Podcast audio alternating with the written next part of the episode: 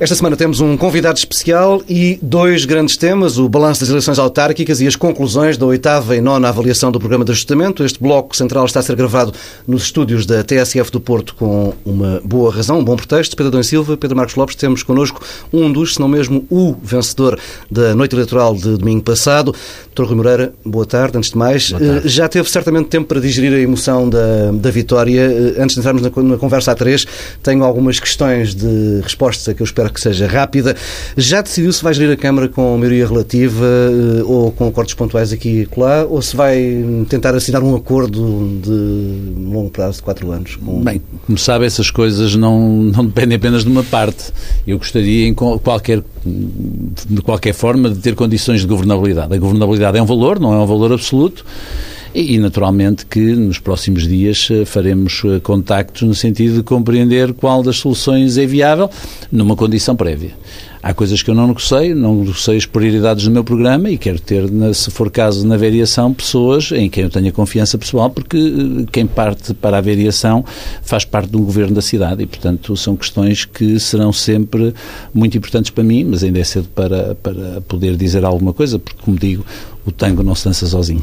Há uma série de pontos de contacto entre o seu programa e o de Manuel Pizarro. Pode ser um caminho natural? Pode ser um caminho natural.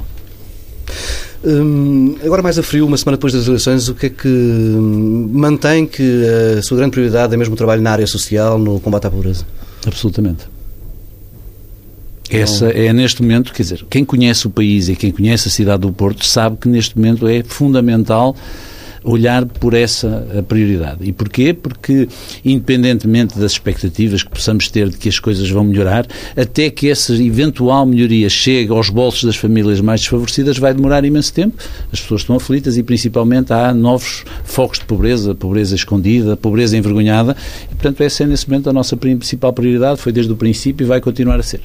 Bem, proponho que alarguemos esta conversa ao Pedro Silva, ao Pedro Marcos Lopes. Falou-se muito de candidaturas independentes como a grande marca destas eleições autárquicas. Hum, já passou uma semana sobre as eleições. O que é que podemos dizer sobre este fenómeno, Pedro Silva? Essa acabou por ser uma das grandes marcas, era um pré-anúncio um, da campanha. É, é uma marca, a meu ver, interessante porque já houve eh, candidatos independentes no passado, já houve candidatos independentes vencedores, eh, mas nestas eleições os candidatos independentes têm um perfil diferente e também o sítio onde foram eleitos, onde tiveram votações muito significativas, é também diferente.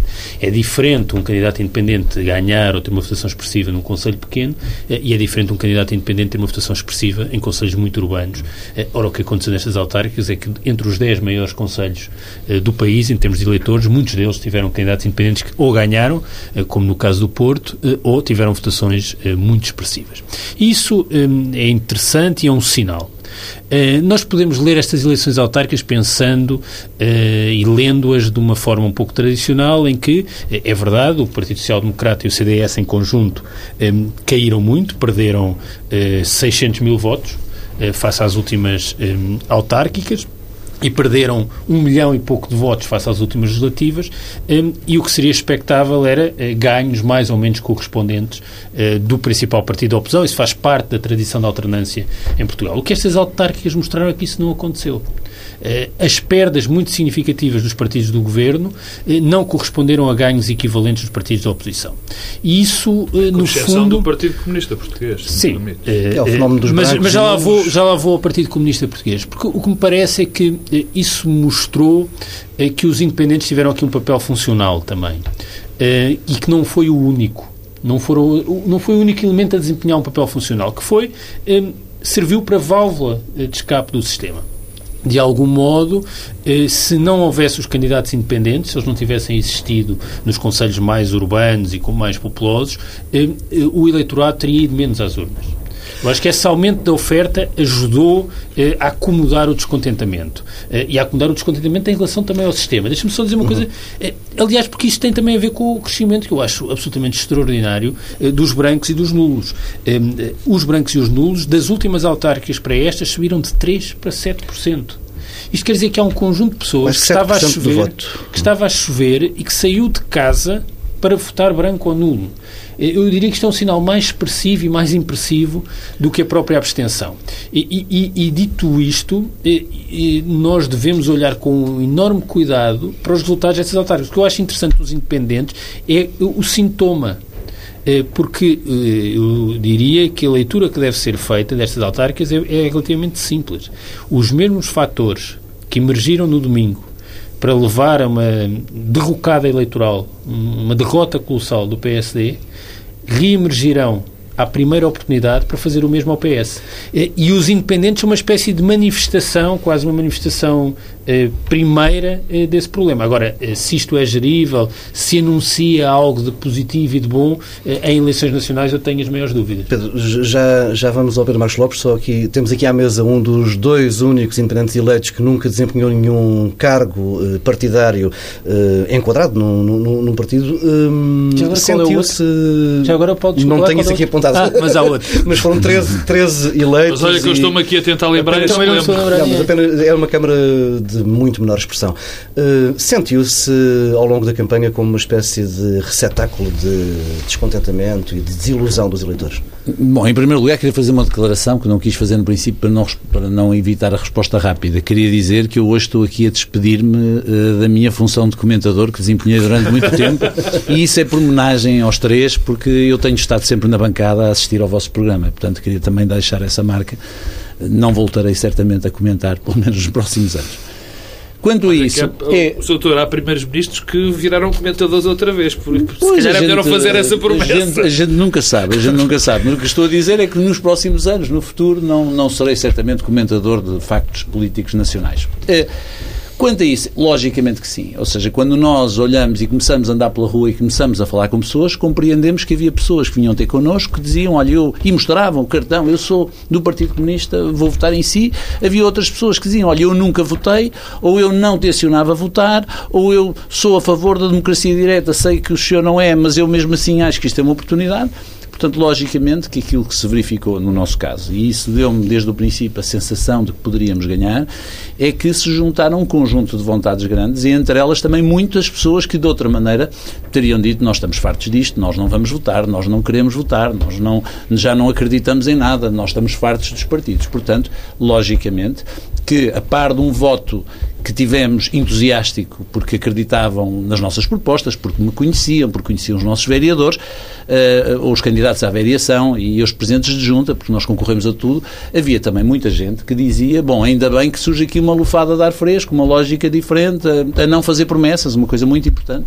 Mas já agora posso, posso lhe fazer uma claro. pergunta que é, eh, eh, essa, essa possibilidade, e no, no facto de Moreira é o único caso visível de alguém que não teve um passado em executivos camarários, porque a grande parte dos candidatos Sim, independentes ou eram presidentes de Câmara ou vereadores. Eh, seria possível uma candidatura deste género sem ter notoriedade prévia, agora recorrendo ao exemplo que deu de ser comentador? Era mais difícil. Uh, reconheço que, em algumas zonas da cidade, uh, era absolutamente óbvio que o facto de eu ser uma pessoa que tinha feito programas de televisão, eh, que era conhecido pela... Dependia muito, dependia muito do meio onde eu circulava. Para algumas eu era aquele lutador pelas causas do Norte, pelo aeroporto, pelo Porto Leixões, noutros era o empresário de sucesso, com uma vida limpa, que toda a gente conhece. Noutros era aquela pessoa que eles viam nos espetáculos culturais da cidade, que, que viram no Rivoli contestando as políticas do Dr. Rui Rio. Eh, noutros casos era o, o adepto do Futebol Clube do Porto que fez um programa de televisão e que um dia se levantou. Eh, outros era aquele que escreve num jornal desportivo. Portanto, não lhe posso dizer ao certo qual era. Agora, não há dúvida nenhuma que tivesse a vantagem arranquei com um nível de notoriedade seguramente muito mais elevado uh, do que uma pessoa que nunca tivesse desempenhado esta, estas funções. É verdade. Pedro Marcos Lopes, a questão dos independentes. Eu, eu sou mais cético em relação ao, ao, à questão dos independentes uh, por um determinado prisma. Bem, em primeiro lugar, deixa-me agradecer ao Dr. Rui Moreira, que se transformou Presidente da Câmara do sítio onde eu nasci, portanto é uma homenagem especial, como é evidente. A, a questão dos independentes não pode ser feita vista de uma maneira unívoca, na minha opinião. Há independentes e independentes. Há um caso especial, que foi o caso do Dr. Rui Moreira, que, como Pedro Adão e Silva e tu já disseram, nunca tinha tido cargos partidários, mas a esmagadora maioria dos, dos, dos candidatos independentes vem de estruturas partidárias, eram pessoas profundamente ligadas aos partidos e, como eu já aqui disse também neste Bloco Central, acho que regressarão inevitavelmente aos partidos. Aliás, muitas dessas candidaturas replicam algo que tem estado profundamente mal nos partidos, quer dizer, eh, eh, muito menos escolhas em função de, de, decisões ideológicas, de um determinado caminho que o partido deve ou não percorrer, e muito mais fruto de guerras das estruturas nacionais e das estruturas locais. Portanto, no fundo, replicam muito desses problemas. E, portanto, estou convencido que na esmagadora maioria delas havendo mudanças no funcionamento dos partidos, enfim, isso é outra questão, havendo até coisas mais simples que as mudanças na, na, na, nas lideranças dos partidos, terão, eh, serão aconchegados novamente por eles. Mas, oh Pedro, desculpa, Mas, só introduzir aí uma nota que é, eu acho que um dos exemplos interessantes é o caso do Oeiras e que de algum modo eh, projeta um cenário um pouco diferente daquilo que tu é verdade, porque é nos verdade. diz é que é possível construir uma estrutura local em torno eh, de um protagonista ou até de um executivo camarário que se reproduz ao longo do tempo e que não precisa de regressar ao partido. Porque quando tu eleges um segundo independente eh, que, eh, no fundo, tem um legado, tu estás a dizer é que já há ali uma estrutura Pedro, local Pedro, autónoma. Isso teria sucedido também em Gondomar, não Exato. fosse o São caso. dois casos, é são os dois casos, ou são os dois casos, sim. Aliás, que justifica muito do voto, do voto nulo da numeração nacional, porque de facto o Fernando Paulo provavelmente seria Ganharia, hoje presidente. exatamente. Ganharia. Ou seja, é E possível construir é possível. estruturas Sim, sim, locais eu- a eu partir muito de locais, muito locais. Não, mas é porque Eu aceito isto, a questão Pedro. da governabilidade Sim, da Câmara é pode é dar a questão. incentivos para a criação de estruturas Não, eu, eu, locais. aceito, eu aceito esse argumento e estou, conven- estou convencido, aliás, que o caso do Eras é um caso, e o de Gondomar também, que isso pode ser replicável. Agora, eu não penso que esse seja o, o grande fenómeno dos independentes. Nós temos situações, eu já a identifiquei, temos a, a a- a- a questão do Rui Moreira, temos a questão do Paulo Vistas e provavelmente do Fernando Paulo aqui em Gondomar, mas eu acho que isso são situações pontuais. No caso, então, do Porto, há uma situação muito pontual. Quer dizer, há uma grande questão também, sem tirar qualquer tipo de o Dr. Rui Moreira sabe perfeitamente isso, qualquer mérito ao, ao, ao Dr. Rui Moreira, há aqui também, aqui também se concentrava um problema nacional, do PSD nacional. Também se concentrava. Há alguém que representava, um dos candidatos a estas eleições, representava um, um determinado PSD, uma determinada facção do PSD. Pedro, tiveram aqui em choque e é dois, também... dois, dois PSDs? Não, não, eu não digo isso. Eu não digo isso de uma forma clara. É evidente que houve um PSD que apoiou o Dr. Rui Moreira. Isso não há dúvida nenhuma. E o CDS, que aliás reclamou Eu- a vitória na noite eleitoral, juntando ao Eu Penta. tenho, eu tenho pena de dizer isto à frente do Dr. Rui Moreira, mas eu disse, e já vou voltá-lo a repetir, eu acho que o Dr. Rui Moreira ganhou apesar do apoio do CDS e não por causa do apoio do CDS. Ele não responderá porque com certeza não está interessado nessa, neste meu comentário. mas deixa-me acabar. Se, se me dão Força. licença, vamos lá ver. Eu tive cerca de 40% dos votos, grosso modo. Eh, estes 40% de votos, vocês analisarem até na votação entre aquilo que foi o a voto para a Câmara Municipal, para a variação, e aquilo que foi a voto, a voto para a Assembleia Municipal, e onde eu tinha um fortíssimo candidato, o professor Daniel Bessa, verificarão, só por isso, que eu vou buscar força- eh, votos a todas as forças políticas. O Partido Comunista, que teve um, grande score eleitoral eh, nacional, Não, no Porto. no Porto não teve, eu perdeu acho- muitos votos. O acho- Bloco de Esquerda teve uma votação muito mais que foi, foi derrotado nas eleições eh, nacionais, mas mesmo assim teve um voto muito baixo. Sem poder fazer apostas, eu estou convencido que os votos do Partido Comunista aqui não fugiram para o outro lado que não fosse o, o, o Rui Moreira. Mas eu acho que isso, aliás, é- é uma explicação que não está presente. Quer dizer, é- isto é um fenómeno que não está presente apenas no Porto. Ah, não, não. Eh, Nomeadamente nos conselhos, onde havia uma percepção em relação a a quem estava a disputar as eleições, ou onde havia sondagens que, da- que deram sinais, eh, houve eh, uma penalização estratégica. Eh, eu acredito É mais, ou menos, mais uma vez o PCP a mandar não, fechar os não, eu olhos acredito, acredito mesmo que eh, as sondagens finais eh, que surgiram em relação ao Porto, ao darem sinal de quem é que podia vencer o PSD, e isso é verdade para outros conselhos, levaram à concentração de voto uhum. em quem estava melhor, melhor posicionado eu, eu para fazer isso. Eu tenho alguma dúvida vou e vou-lhe dizer porquê. Em primeiro lugar, porque o discurso que foi feito quer pelo Partido Comunista, quer pelo Dr. Luís Filipe Menezes no Porto, foi muito tendente a uma convergência. Ou seja, o Dr. Luís Filipe Menezes logo no início anunciou que, no caso de não ter maioria absoluta, que esperava contar com a colaboração do Partido Comunista. O Partido Comunista nunca respondeu a esse desafio e nos vários debates que tivemos, tivemos e eu tive vários com o Partido Comunista, tive apenas dois com o Dr. Luís Filipe Menezes, mas com o Partido Comunista, com o candidato, tive vários, eh, foi sempre óbvio que o grande ataque por parte do candidato do Partido Comunista, eh, ataque legítimo, com certeza, e democrático, eh, foi muito mais virado às nossas propostas do que propriamente às propostas do Dr. Menezes. Eu não estava, eu não estava só a pensar neste caso, portanto, estava a pensar em geral sim, o voto portanto, eu não me parece, Eu não me parece que, aceitando que possa ter havido algum voto útil coisa que eu nunca reclamei porque sempre achei que não havia necessidade e não gosto do modelo de, de reclamar voto útil, sempre me pareceu que desde o princípio havia um conjunto de pessoas que tradicionalmente votariam no Partido Comunista, como digo, eu conheço alguns militantes, e que, no entanto, disseram não, esta candidatura, pela sua transversalidade, faz, faz sentido para a cidade. Portanto, não me parece que, que isto possa ser explicável apenas pelo voto útil. Aliás, começa logo nas, nas primeiras sondagens que aparecem nas, logo nas primeiras sondagens que aparecem, eu não, não, nunca valorizei muito as sondagens, também não as desvalorizo, era absolutamente lógico e óbvio que havia aqui que esta candidatura tinha esta transversalidade grande. Mas eh, se me permites, Paulo Tavares, e se me permitem, eh, ainda falando um bocadinho de, de, de, fora dos independentes, mas ainda com, com algum reflexo nos resultados destas eleições, algo que está um pouco colado, se podemos, se podemos identificar os independentes, e eu não identifico, como algum voto de protesto, como ter parte de voto de protesto, o grande voto de protesto, entre aspas, foi a abstenção e, a, e, e, os votos nulos e brancos. E aqui há um fenómeno que estas, que estas eleições nos trazem. Quer dizer, Pedro Adão e Silva falava, uh, salvo erro, no, no programa atrasado há 15 dias, que, que havia um, um, uma espécie de um bloqueio, não era bem um bloqueio, um, um fenómeno dentro da, da, da, nossa comunidade, que era o PS e o PSD normalmente tinham pouca transferência de votos e quando as, os eleitores tradicionais não estavam contentes com o seu voto, abstiam-se. Abstiam-se. Abstiam-se. Abstiam-se. Peço desculpa. E ele tem razão. E, mas normalmente, quando um partido se torna uh, uma, uma alternativa clara em, em, termos nacionais, há essa transferência de votos. O que aconteceu ao PS foi exatamente o contrário. O PS mostrou, de facto, nesse aspecto, que não conseguiu captar votos mais. Perdeu muitos votos. E perdeu por muitas razões, que agora não vamos. Eh, já nacionalizaremos, como diz o Pedro, já nacionalizaremos a campanha quando fizermos, outro tipo de, de, de, de análise.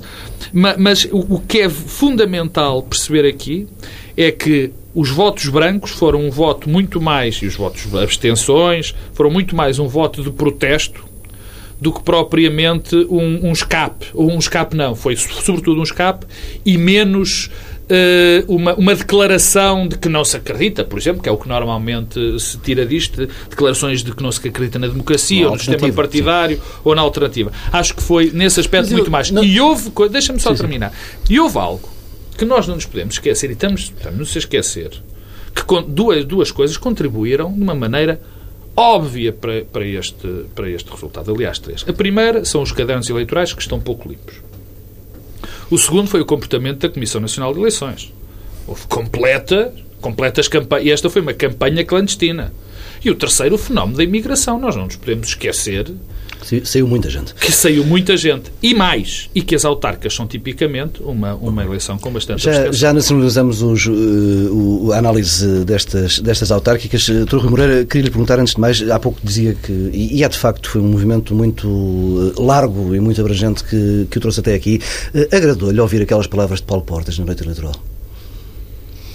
Quando o Dr. Paulo Portas o que disse foi que, o, o, por aquilo que eu sei, que eu, eu não ouvi as, as, declarações, estava ocupado, me calcula, mas aquilo que eu ouvi dizer foi que ele teria, teria dito que o CDS também estava nesta, nesta vitória. É lógico que estava. Eh, portanto, Uh, o CDS manifestou em determinada altura apoio à minha candidatura, já eu a tinha apresentado, uh, e aquilo que eu disse com total naturalidade foi: não vão condicionar as minhas escolhas. Uh, o Dr. Sampaio Pimentel já era a minha escolha, foi uma das primeiras pessoas na cidade do Porto a apelar à minha participação. Não é propriamente uma pessoa que seja um ortodoxo, como sabem, do CDS, inclusive tinha abandonado a gestão da Câmara com, com o Dr. Rui Rio. Eu, esse, esse seria, em qualquer caso, e tinha manifestado em qualquer caso a sua vontade de participar, aquilo que eu disse foi não vão condicionar as minhas propostas, não vão condicionar as minhas listas. Portanto, não me, não me, faz, não me faz qualquer espécie, portanto, não tenho qualquer problema com isso. Acho que essas leituras são tipicamente as leituras partidárias. Uh, são os jogos partidários da noite. Uh, Devo-lhe dizer, quer dizer, é a mesma coisa como ouvir o Bloco de Esquerda dizer que quase que teve uma vitória nacional, ou pelo menos eh, esta é um bocadinho aquela lógica que nós temos assistido nos últimos anos. Mas já agora, sobre a Comissão Nacional de Eleições. Eh, no livro que eu escrevi há um, cerca de um ano atrás, eh, o Ultimato, eu chamava exatamente a atenção para esta forma hipócrita que tem havido na noite eleitoral de as pessoas dizerem é pá, que chatice, houve uma data de pessoas que não foram votar tudo contribui, tudo tem contribuído. A organização político-partidária do país contribui objetivamente para que as pessoas não vão votar. Eh, aquilo que a Comissão Nacional de Eleições faz, mesmo durante o período eleitoral, é muito complicado. Eu não quero agora avaliar se, se, as televisões deveriam ou não ter, deveriam ter seguido eh, aquela interpretação. Isso parece-me eu dizer, se calhar a violação da lei era tão barata que valia a pena violar a lei. Não é isso que conta. O que conta objetivamente é que nós temos um instrumento. Então há uns senhores, com certeza muito respeitáveis, que trabalham lá todos os dias, que custam ao país 1 milhão e 500 ou 1 milhão e 700 mil euros por ano, haja eleições ou não haja eleições, e quando chega a altura das eleições, o que é que nós ouvimos? É colocar um conjunto de dificuldades a, a, que levam exatamente a que as pessoas não vão votar ou não se entusiasmem em votar ou nem sequer percebam o que é que está em jogo. Ao mesmo tempo, aquilo que os partidos políticos fizeram, e fizeram no Porto, eu creio que isso, isso foi uma vantagem para mim, foi trazerem o discurso nacional e a sua carela nacional para dentro das fronteiras da cidade do Porto, onde nós estávamos a tentar desesperadamente discutir as opções políticas. Sentiu, sentiu falta desse debate mais local? Com certeza, com certeza que. Quer dizer, senti, tenho pena que ele não tenha sido feito, mas também é verdade que eu acabei por capitalizar nisso mesmo, porque aquilo que eu continuei a fazer, a falar com os eleitores, a falar com as associações, com as paróquias, com as associações de moradores, com o conjunto de pessoas, foi sempre a falar apenas no Porto, recusando desde logo que se fizessem leituras nacionais. Da mesma maneira que na noite das eleições, no discurso que fiz, tive todo o cuidado em dizer que não haja leituras nacionais disto, porque mais faltava agora tentarem pensar que aquilo que aconteceu no Porto é uma leitura nacional. Não tem, quer dizer, tem uma leitura nacional, se quisermos, filosófica que nós estamos a fazer sobre o que, o que são os independentes e o que era a minha candidatura. Isso com certeza. Não de um agora, de um agora andarem tipo agora, andarem agora partidos políticos a dizer porque apoiamos o Dr. Rui Moreira nós ganhamos, ou andarem outros a dizer o Rui Moreira só ganhou porque o voto fugiu para aquilo, ou não sei o que, não sei o que mais, não é verdade, porque objetivamente nós tentamos durante toda a campanha, com muito trabalho ao longo de seis meses, com um grupo de pessoas excepcionais de esquerda à direita, em que andamos por todo lado, pelas, como digo, por, pelos sítios mais recônditos do Porto, a dizer ao que é que nós vinhamos. E vinhamos por razões estratégicas, porque tínhamos políticas para a cidade. E isso esta questão é uma questão que se vai colocar cada vez mais. Os eleitores nas eleições autárquicas querem saber, querem conhecer as propostas para a sua terra. Eh, e os partidos tradicionalmente fazem sempre este erro quando entram as lideranças nacionais. As lideranças nacionais entraram, porquê? Porque tinham que entrar para conseguirem tempo de antena nas principais televisões, que nós não tínhamos, e aquilo que aconteceu foi transformaram mais uma vez o Porto, num, tentaram transformar o Porto uh, num campo de batalha para questões que, apesar de tudo, podem dizer respeito ao Porto, mas não eram essas que estavam em, que estavam em, em, em confronto nesta batalha eleitoral. Doutor Romeira, mas no fundo, por, por, aquilo que, que acaba de dizer, e se me permite agora fazer uma coisa que eu não gosto de fazer porque não sou, que é jornalista, no fundo o que acabou de nos dizer é que beneficiou com o facto de, do PSD ter nacionalizado a candidatura aqui no Porto. O é? PSD e o PS. Aqui também. Sim, com certeza. Quer dizer, o candidato, o, o líder do PS passou dois dias, pelo menos nos últimos dias da campanha, passou dois dias no Porto. Objetivamente, objetivamente isto é uma forma de nacionalizar, de nacionalizar a campanha. Portanto, não foi apenas o PSD, o PS também o fez. E diga-me outra coisa, só hum, rapidamente. Aborrece-o, quase uma pergunta pessoal, mas aborrece-o ver tanta gente a comentar a sua vitória como colado ao Rui Rio? Olha, eu acho que essa... É injusto ou aborrece digamos assim? Eu, eu acho que é eh, as duas coisas. Em primeiro lugar, eu acho que o mérito que eu reconheci à gestão do Dr. Rui Rio, curiosamente também foi reconhecido em grande parte pelo candidato do Partido Socialista. A questão das contas à moda do Porto. Uh, o, o doutor Menezes disse claramente durante a campanha, no início da campanha, que gostaria imenso de ter o apoio e que estava convencido que iria ter o apoio do doutor Rui Rio. Aquilo, a única coisa que o doutor Rui Rio disse objetivamente uh, era que não se revia na candidatura do seu partido por razões que eu acho que qualquer português entende.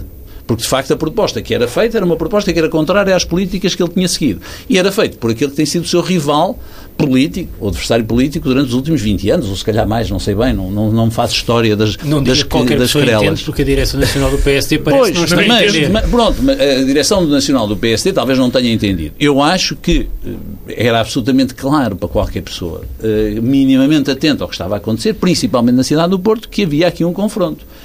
Aquilo que o Dr. Rio nunca fez, e eu acho que ainda bem que não fez, porque isso liberta a minha candidatura, libertou a minha candidatura de qualquer tutela. Nunca disse votem no Rui Moreira, nunca disse eu vou votar no Rui Moreira, nunca o fez. Tinha portanto, sido contraproducente? Para, para tudo, o candidato Rui Moreira? Eu, não, eu não, não queria fazer as contas em termos do, do contraproducente na noite eleitoral. A verdade é que, em termos da legitimidade deste resultado e da, da, minha legitimidade para o futuro da cidade, esta, a minha legitimidade sai acrescida pelo facto do, do envolvimento. O Dr. Rui Rio tem sido apenas esse. Mas note, isso é a mesma coisa quando eu disse que gostaria muito, e disse-o sinceramente, gostaria muito que o Dr. Luís Filipe Menezes, independentemente das questões que se colocavam no Tribunal Constitucional, fosse até ao fim. Porque eu sabia que, independentemente das questões da sua legitimidade em, em termos da lei, que eu não sei analisar, nem me interessava, saberia, sabia perfeitamente que no caso dele não poder concorrer, a minha legitimidade hoje seria muito diferente. Portanto, coloco as duas questões um pouco no mesmo plano. Eh, neste caso, a legitimidade é completa. Porquê? Porque, de facto, não houve colagem. Não houve essa tentativa, da minha parte não houve certamente. Anunciei um programa que, em muitos aspectos, como sabem, não tem, tem muito pouco a ver com o Dr. Rui Rio. Sendo certo que tive reconheci e reconheço uh, o mérito que ele teve na governação, em algumas coisas em que eu sempre achei que ele fazia bem e noutras coisas em que, olha, eu não tinha razão há uns anos atrás e ele tinha. E, portanto, eu reconheci, dei a mão à palmatória, coisa que se calhar outros não fizeram. Eu tenho muito. Quando é preciso dar a mão à palmatória, normalmente dou. Vamos uh, avançar Posso por... só dizer três coisas muito rápidas Avança, sobre Pedro, não, ainda, ainda sobre este tema das autárquicas, e, e eu, eu, acho sinceramente que estas autárquicas são, são umas, foram umas eleições muito interessantes e muito reveladoras de tendências mais fortes não que estão a passar de tema. Ah. não te mas, não, mas, mas eh, queria dizer eh, três coisas e que decorrem até um pouco daquilo que, eh, que o Dr. Rui Moreira disse.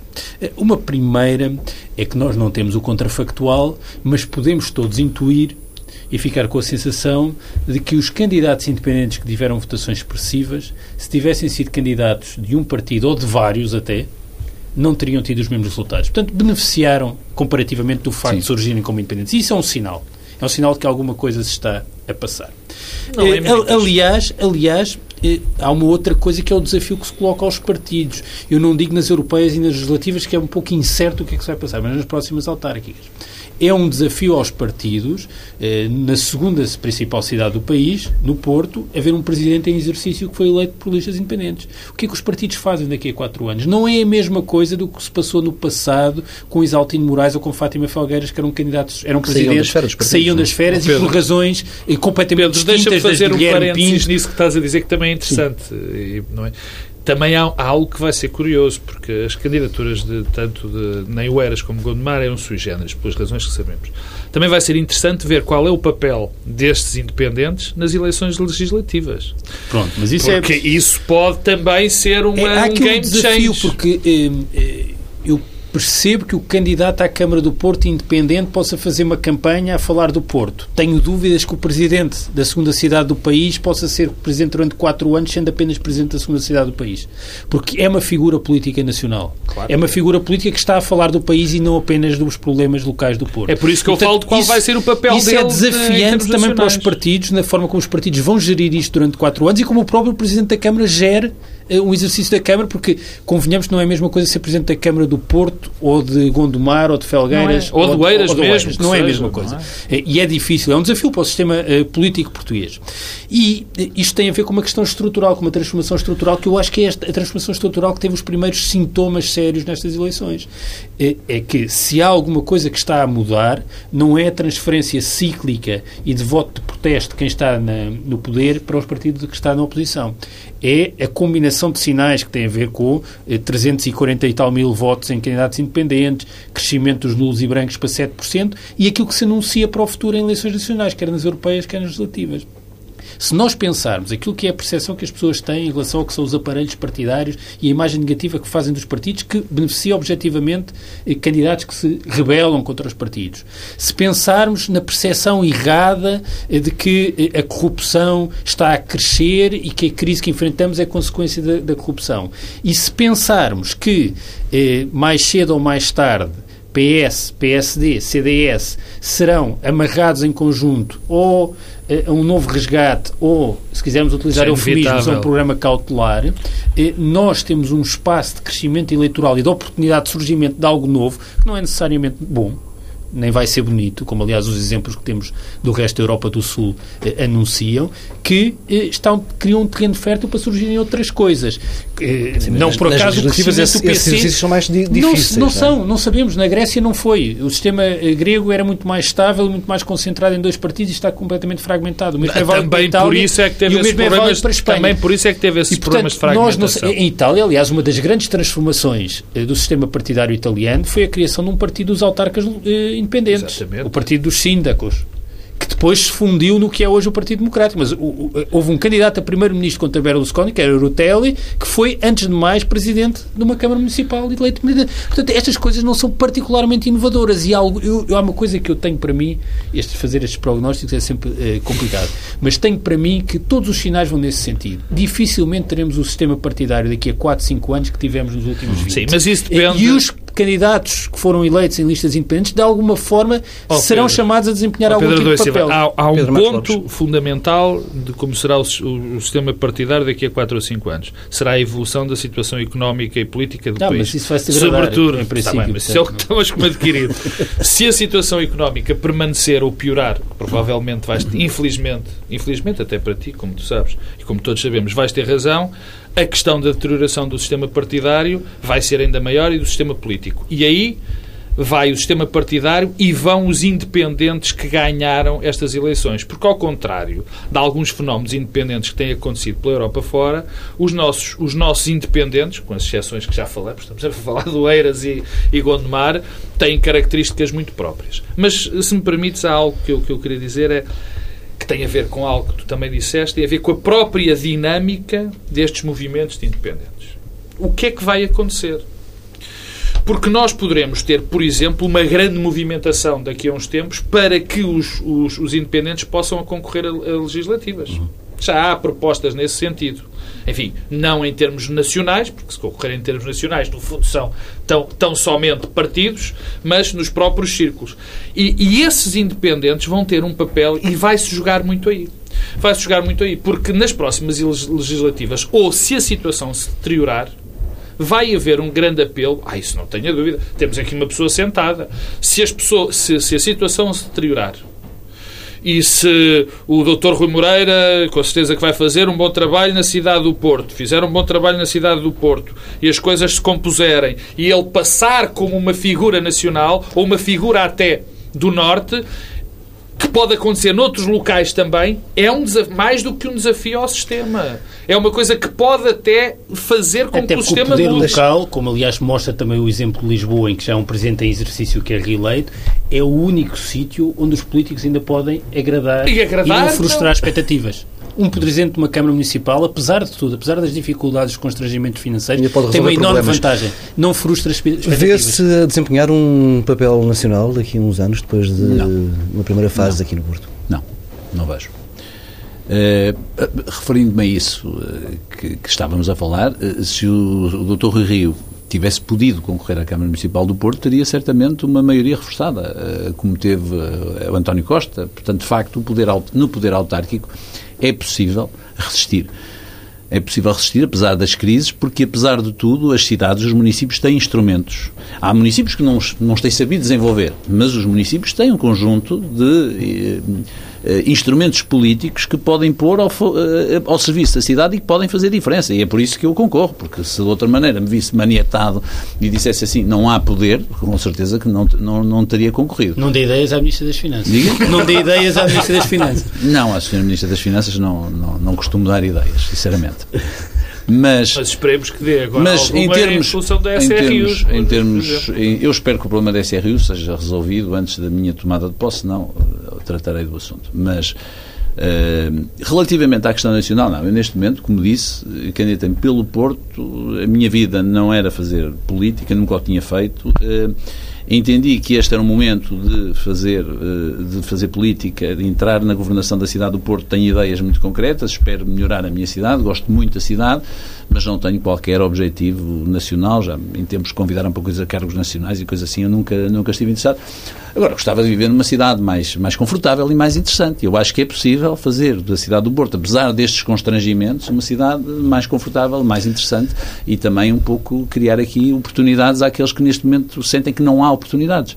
A cidade do Porto vive neste momento problemas muito complicados. Uma, uma das questões mais complicadas é a fuga de cérebros, ou seja, o conjunto de pessoas que nós vamos formando nas nossas universidades, que até há pouco tempo tinham uma taxa de empregabilidade de 100%, estamos a falar nos engenheiros, e hoje em dia estão a sair em massa. É um e, problema portanto, nacional também. É? Sim, mas aqui no Porto é muito, mais, é muito mais visível isso exatamente por aquilo que a cidade do Porto é, pela forma como a cidade do Porto se tem afirmado. Portanto, nesse aspecto, espero conseguir uh, inverter, essa, uh, inverter essa tendência, inverter essa maré. Aquilo que eu ouvi muitas vezes durante a campanha eleitoral por parte dos, dos, dos, das outras candidaturas, dos meus adversários, foi também o bota abaixo, dizer que que estava tudo mal, que, que, a cidade está a cair, que a cidade está deserta, que a cidade está péssima. Eu não acho que seja verdade, eu acho que há alguns aspectos no, na cidade do Porto que são positivos.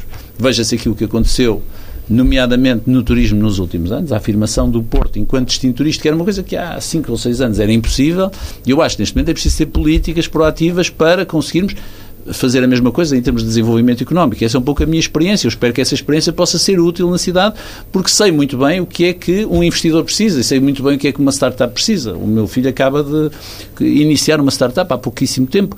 Eu percebo quais são os constrangimentos que esses têm e, portanto, nós temos que virar um pouco para isso. Eu acho que há instrumentos nas cidades para fazerem a diferença e espero também que as cidades possam colaborar entre si.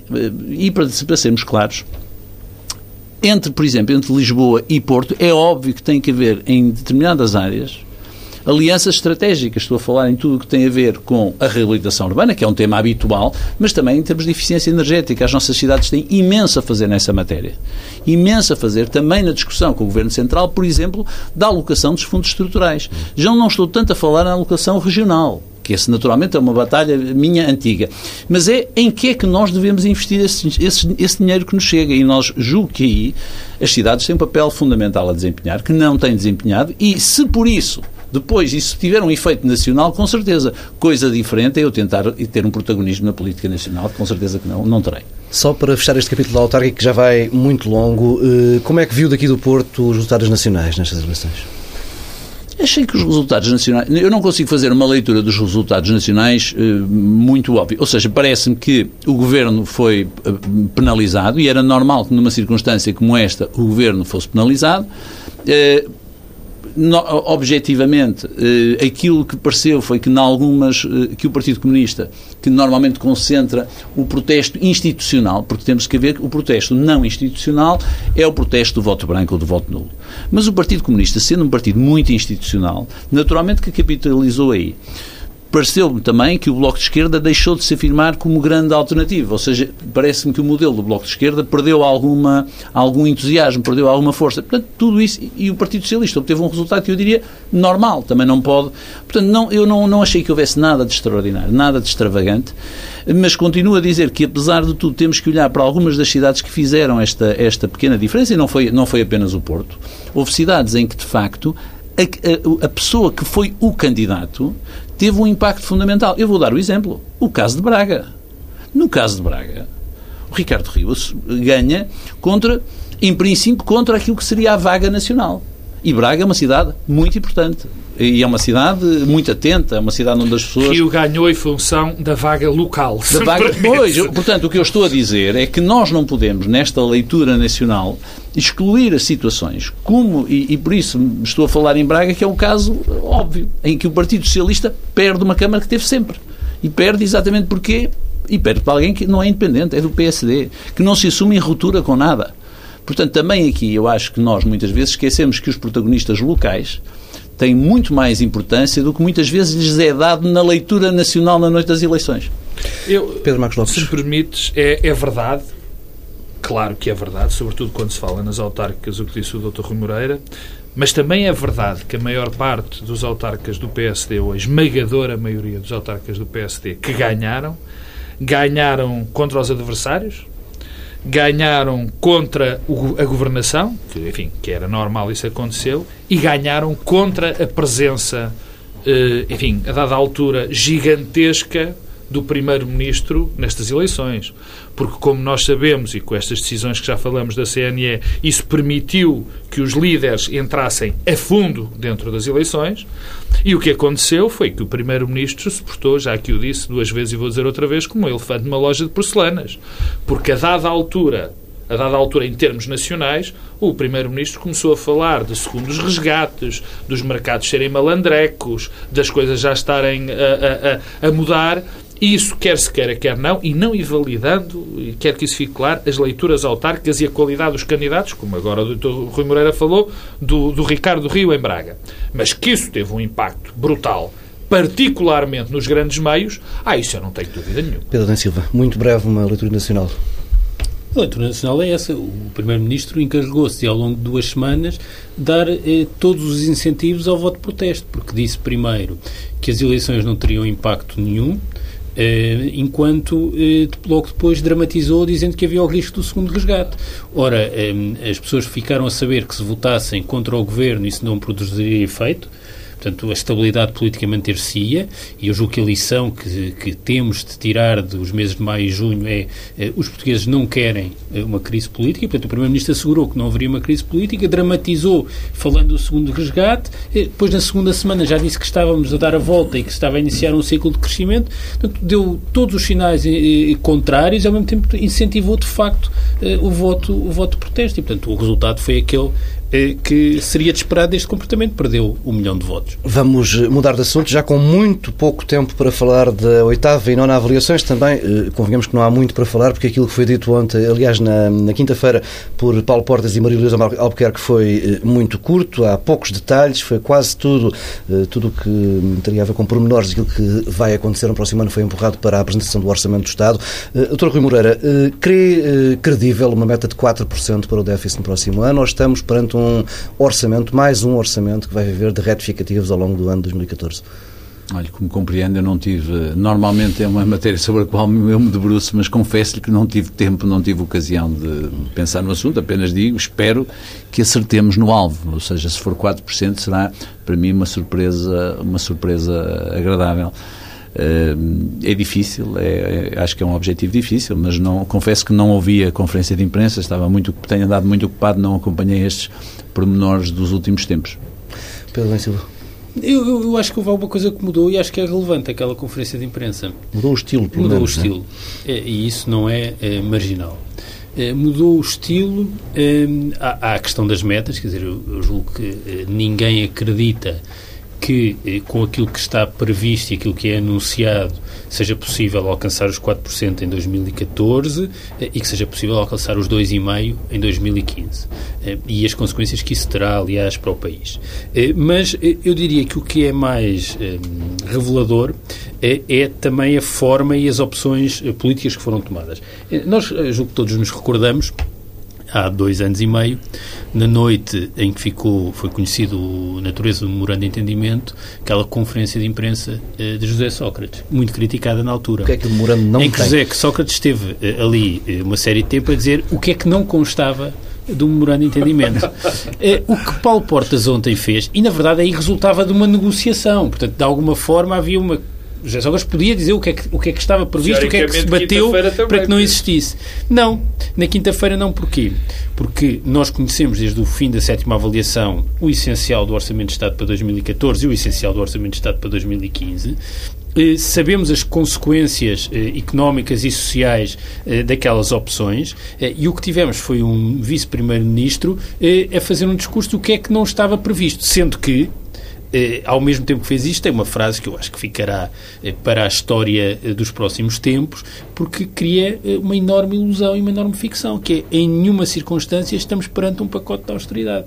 Ora, eu não sei exatamente quem é que Paulo Portas quer enganar. E por vezes temo que se esteja a enganar ele próprio. Estaria a um pormenor de linguagem. É um novo pacote Um novo pacote de austeridade. Mas deixa-me só dizer uma coisa para de facto, terminar. não é novo, foi apresentado em maio. Foi apresentado em maio, mas assenta numa enorme ficção. No fundo, o governo cria uma ilusão e um orçamento fictício, a Troika aceita uma ilusão e um orçamento fictício para ninguém perder a face renunciando Tenho às metas. para passar a palavra a Pedro Marcos Lopes muito rapidamente, que ainda tenho uma última questão para, para Rui Moreira. Não, isto é rapidamente. Eu não reconheço, eu não, não tenho esta leitura do Pedro, eu não acho que tenha havido qualquer mudança. Quer dizer, a mim o estilo, francamente, diz muito pouco, ou nada. Não, mudança nesse sentido. Opacidade, falta de medidas Quer dizer, eu, eu quando vejo, quando vi, eu primeiro, eu confesso, eu, eu, estava a trabalhar e de repente alguém me telefonou a dizer: Olha, o Dr. Paulo Portas vai dar uma conferência de imprensa às seis. E o que é que eu pensei imediatamente? Vai ser apresentada a reforma do Estado.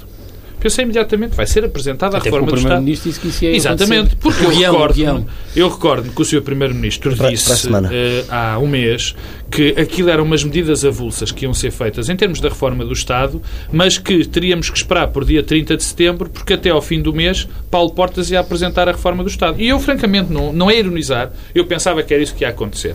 Bom, vinha um bocadinho atrasada, porque a que era para ser feita era dia 15 de fevereiro, como todos nós nos recordamos, e até agora nada. Aquilo que nós julgávamos, eu pelo menos julgava essencial na mudança do país e na obtenção do novo rumo, que seria uma forte reforma do Estado, as tais reformas estruturais. Quem ouve o programa já sabe que o Pedro deixa muitos problemas aqui ao Pedro Não e Silva, mas que eu continuo a defender que são absolutamente vitais essas que estão, estão para fazer. E, deixa, não, e portanto, Estamos mesmo no limite. Sim, eu acabo, eu acabo com isto uh, e digo que aquilo, o que aconteceu foi rigorosamente nada, nada vai mudar, nada vai acontecer e vamos andar a renegociar e renegociar e renegociar e renegociar até um problema, até que a Europa mude de rumo ou nós nos afundemos completamente. Então, Rui Moreira, tem uma vida desde sempre ligada às empresas. Preocupa o que a reforma do IRC não tenha ainda todos os detalhes afinados a esta altura e que o próprio Primeiro-Ministro tenha dito ontem no debate quinzenal que terá de ser uma medida implementada com muita cautela porque não há margem orçamental para isso?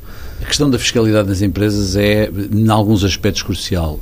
A questão do IRC é crucial, principalmente porque nós estamos, nós concorremos com outros países europeus em que a situação é diferente e vamos ter, de facto, de criar condições de competitividade.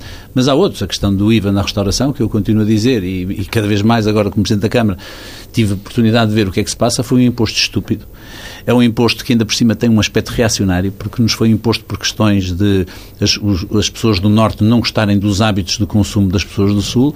Portanto, se nós não formos capazes aí de ser um pouco mais audazes, eu creio que o caminho vai ser muito mais tortuoso do que poderia ser se isto fosse um pouco gerido também em função daquilo que é o bom senso. E nesta questão do, do IRC, é óbvio que aquilo que foi feito no passado, o IRC retido nas empresas, não deveria ser tributado até o momento em que é distribuído aos acionistas e aí não pode haver margem para não ser tributado qualquer que seja a empresa. Não pode haver uh, uh, brancos e pretos. Tem que ser tudo igual.